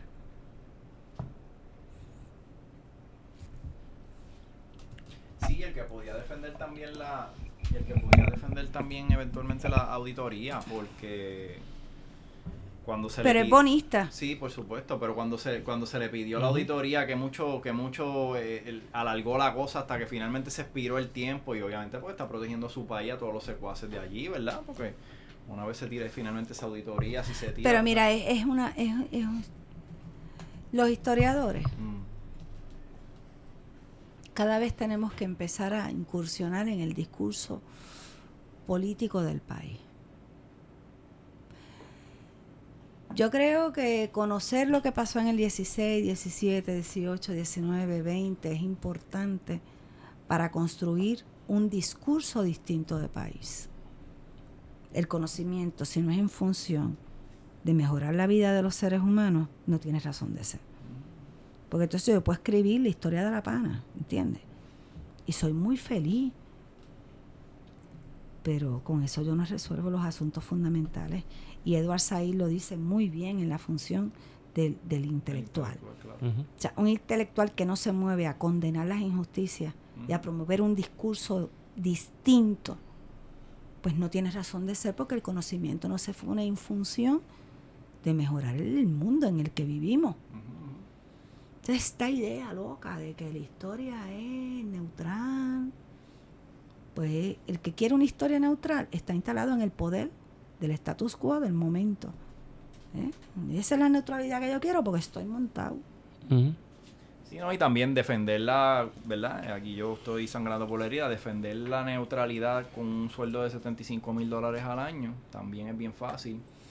O la objetividad, lo que sea, tú sabes, cuando no te sangra la piel o no te sangra la herida de- de- desde esa perspectiva, pues cualquiera dice, por ejemplo, que su compromiso intelectual está con el pensamiento. Uno dice, ah, pues bien. Pues que se acueste a dormir. Sí, definitivo.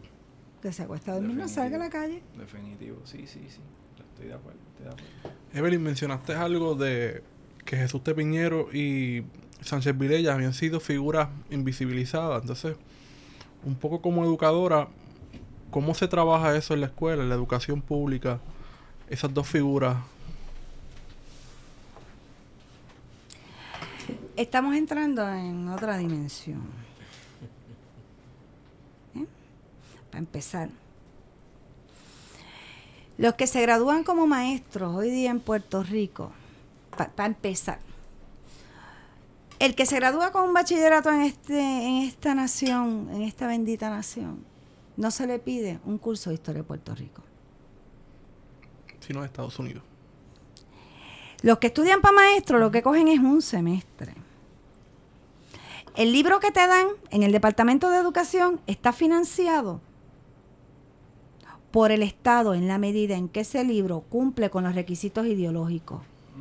Nos podemos ir con el libro de Escarano. Porque yo lo discuto. Y lo discuto en mi salón de clase, en el Centro de Estudios Avanzados, y no lo uso en mi salón de clase de escuela pública. Porque mis nenes de escuela pública, yo no sé si van a volver a coger un curso de historia. Y yo tengo que decirle lo que yo entiendo que le tengo que decir. Ah, que yo los estoy indoctrinando. Pues ¿saben qué? Todos estamos indoctrinados. Eso es así. Usted tiene que acabar de entender eso de una vez por todas. Entonces, pues, pues yo le digo, pues yo te preparo ahora, mi amor, porque en 11 tú vas a coger historia de Estados Unidos con una maestra que es evangélica y que es PNP. Entonces yo tengo que dejar esto listo ya desde temprano, ¿me entiendes? Sí. Pues yo no sé si esa persona va a volver a estudiar la historia de su país. Ah, que es la versión mía de la historia. Es que todos tenemos nuestra propia versión. Eso es así. Eh, Yo me puedo encerrar a corregir tesis en mi casa y a creerme la historiadora así como que FAU. O yo puedo decidir a la escuela pública tener 150 niños todos los días que sientan orgullo por este país. Aunque después decidan hacer lo que quieran. Entonces, Escarano. Ese libro lo usaba en todas las escuelas públicas. Cuando trabaja el tema de Adolfina Villanueva, dice que ella murió. Ella no murió. A ella la asesinaron. Cuando habla del Cerro Maravilla, dice que, pues, a Romero lo implicaron de manera indirecta. Yo no puedo bregar con eso. Entonces, yo lo tengo que dar a nivel graduado, donde trabajo los textos en términos ideológicos y yo puedo hablar contigo y decirte, mira, léete esto eh, aquí y aquí y aquí y aquí y vamos a ver qué es la que hay. Pero cuando yo llego a mi salón de clase, yo tengo que reconfigurar eso. Francisco Moscoso y Lisette Cabrera, excelentes historiadores. Escribieron un libro. ¿Qué pasó? Que lo escribieron bajo Aníbal. ¿Y qué pasó cuando gan- ganó Fortuño? Esos libros los decomisaron. Y vinieron con otros, hasta la portada era ofensiva. Ese libro lo decomisaron. Entonces, esa es la pregunta, ¿no? Pues tú decides. Y yo lo hago. Y a mí no me han dicho nada en mi escuela. Y cuando la campaña para la liberación de Oscar, Oscar estaba en mi salón. Y yo me enteré de que Oscar llegó porque se pararon nenes en la puerta de mi salón a decirme, maestra, Oscar llegó. Y yo no lo podía creer. Y yo tengo mi bandera. Y que vengan contra mí. Y el día que vengan contra mí, pues, pues bregamos con lo que sea. Pero la sala de clase es el lugar donde hay que estar. ¿Por qué? Porque están nombrando. ¿Qué están haciendo? Nos están empujando. ¿Para qué? Para que dejemos esto. ¿A quién contratan? A gente que no tiene educación, como maestro. Entonces, La vida es bien frágil y uno tiene que saber cuáles son las luchas y dónde uno se mueve. Yo vivo agradecida de la vida pues, porque eh, tengo mucho trabajo, pero tener esos nenes en el salón de clase. Yo, le doy a ellos lo mismo que yo le doy a los del centro. Mismo. Ah, se quejan y lloran. Y la pregunta, ¿cuánto vale 10 puntos? ¿Y cuánto hay que escribir? 10 oraciones. Y hay que escribir. Y hay que escribir. O sea. Y hay que amar intensamente esta nación. Aquí las cosas van a venir de abajo para arriba. Lo otro. Lo otro es Facebook. La gente hace la revolución en Facebook. Son bravos, bravos, bien bravos. Bien bravos en Facebook. Y se sacan selfies, tú sabes. ¡Pum! Mira lo que hago. ¿Qué estás trabajando por ahí? ¿Qué, qué viene por ahí? ¿Qué piensas publicar? Pues. De lo mismo que estamos hablando. Tú puedes escribir historia, pero si tú no compartes la forma en que se construye la historia, ese egoísmo va en contra de lo que yo creo que debe ser un buen historiador. Un buen historiador debe ser una buena persona. La historia trabaja el ser humano en sociedad, es lo que analiza. Ujú. Y nosotros escribimos con nuestros prejuicios, con nuestra ideología, desde nuestra perspectiva. Y entonces no hay cosa más maravillosa que uno acompañar gente en el proceso. En un proceso de crecimiento que yo también tuve gente que me acompañó. Y los maestros, no sé, a veces yo pienso que, que uno no escoge los maestros, los maestros escogen a uno. Y pues en el centro yo he tenido oportunidad de dirigir como 60 tesinas, dar propuesta doctoral, dar cursos de teoría, acompañar a gente en procesos de tesis de maestría, cuyas tesis de maestría se han publicado, cuyas tesis doctorales se han publicado. Y, y me pasa que el único texto que tenemos aquí es Alma la Historia Sí. de Gervasio. García, que es un texto que fue muy útil para mí cuando era estudiante, pero es un texto del 86. Eh, Yo podría decirle a ustedes, mi tesis de maestría del 2000, yo no trabajé en marcos teóricos. Mi tesis doctoral del 2004 trabajé en marcos teóricos porque Juan Manuel García Pasalacua estaba muy al día en todo lo que ocurría. Y eso también es un problema. Aquí se sigue haciendo mucha historia positivista. Eh, no estamos atentos ni atentas a lo que está pasando en el resto del mundo, de la forma en que se escribe la historia. Y eso nos va a abrir a nosotros otros horizontes. Entonces quiero escribir un texto que va a tener como nombre Construcción de la Historia. Muy pocos historiadores reflexionan sobre su quehacer. La gente piensa que escribir historia es que se te ocurre algo y buscas unos papeles y los pones en orden cronológico y narras lo que dice ahí. Si haces eso, pues no estás consciente de que hubo una revolución con Lucien Lefebvre y Marc Bloch con los anales. Entonces, esto no es un conocimiento que tú lo vas a tener desde una élite para echarte fresco y hablar cosas lindas. Esto es un conocimiento que tiene que estar en función de la gente. Y no quiero parecerme a, a ningún político, y menos a Yolín. Eh, porque todos podemos escribir historia. Todos podemos escribir historia. Pero ¿qué hay que tener? La forma de pensar del historiador.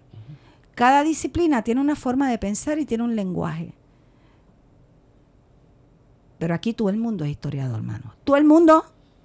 ¿El boricuazo? No, el no, no. Ese tipo vende más que. ¿Tú sabes que él cobra 3 mil pesos? Me dijeron por Por conferencia. conferencia, sí. Uh, En la vida mía me van a pagar eso.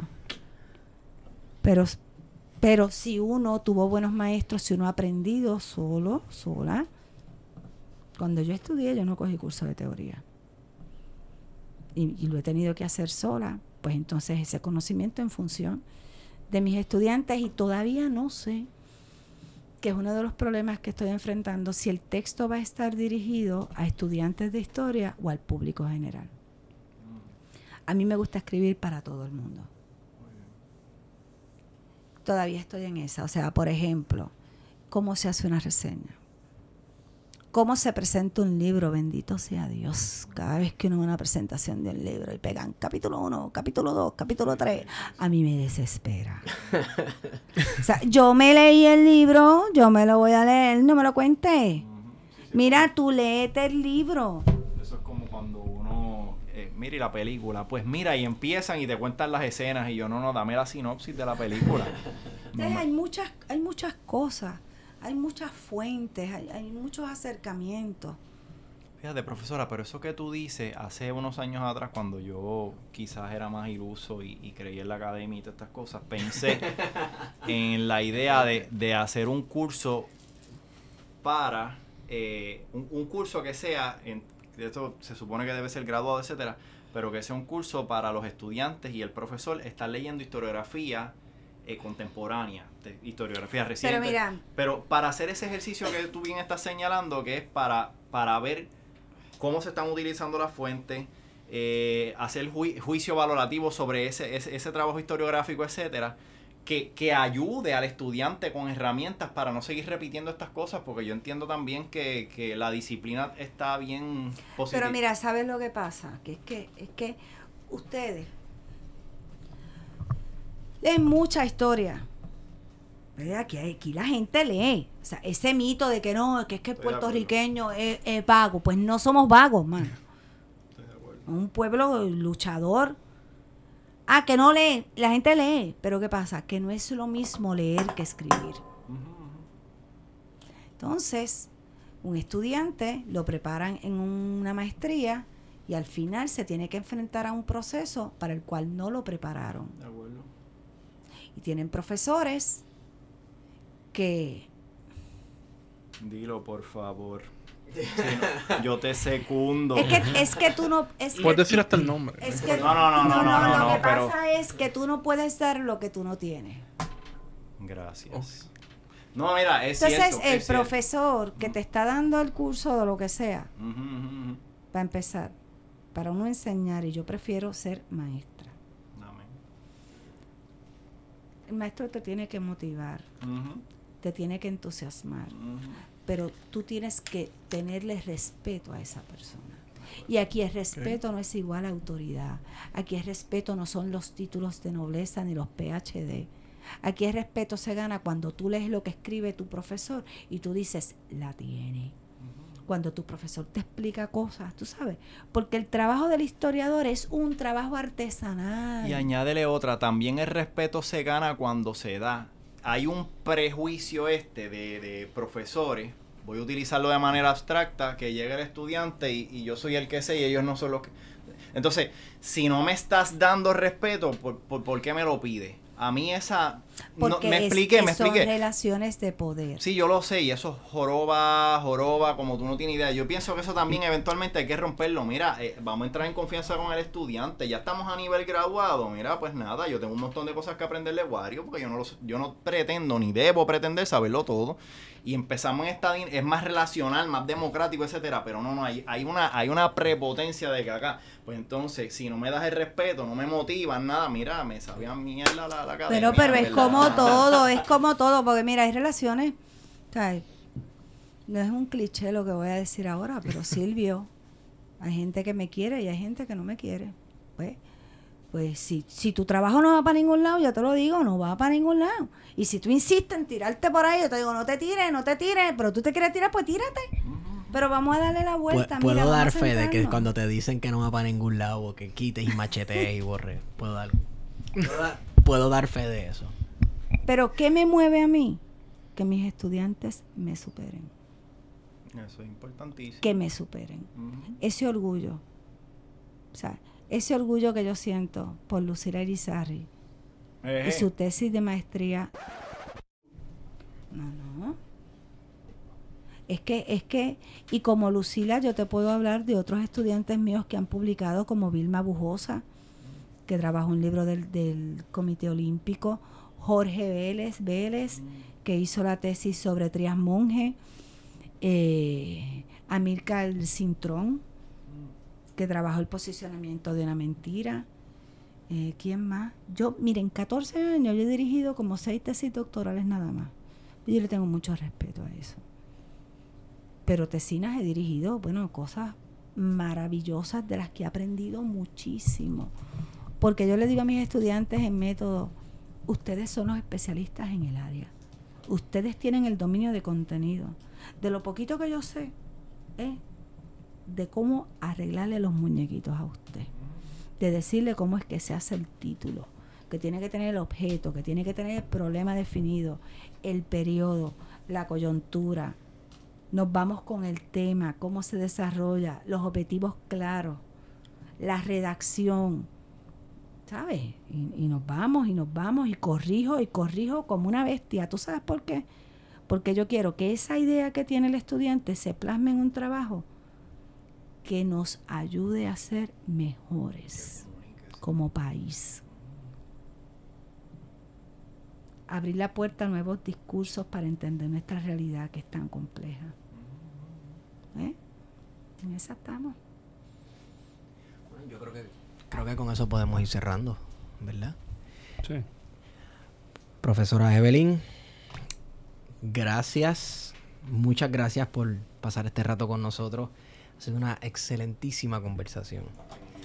Eh, Tienes libros a la venta, ¿no? Los libros, ¿no? No. ¿Se acabaron? ¿Se agotaron? Pues están buenos. Es que, eh, no sé, mira, de Plan Drácula nunca me pagaron nada. Ah, y he visto como cuatro versiones distintas del libro, pero lo importante es que la gente lo lea y creo que está en PDF, así que túmbenselo en PDF y no lo compren. este, eh, el de la Victoria, el de la Victoria de Monchín, que es un Ah, libro sí. hermosísimo. Ese no se, ese, ese lo publiqué con la voz del centro y Política Exterior sin Estado Soberano estaba en la segunda edición, no sé si ya se acabó. Eh, pero nada, seguimos. Seguimos. Bueno, Feto, ¿dónde, dónde te ah, consigo? quiero hacer Ah, un anuncio. Claro que sí. Ahora esperamos que para mayo salga un libro que se llama En pie de lucha. Estoy en ese texto con el licenciado Carmelo Campos. Los dos somos editores de 19 tesinas de estudiantes míos. ¿Y por qué 19? Porque eran 20 y uno no entregó. Eh, Tiraba al medio. Pero yo lo quiero, yo lo quiero y lo llevo en mi corazón y sé que se va a sentir muy triste cuando salga el libro. Va a salir con ediciones Mariana Editores del Candil, de Tamara Yantín y Luz Nereida Pérez. Y son 19 eh, tesinas de personas que nunca han publicado, que me lleno de mucho orgullo, que después de haber aprobado el grado de maestría con la tesina, he corregido eso más de cinco veces. El chiste es que ellos dicen que lo terminé escribiendo yo.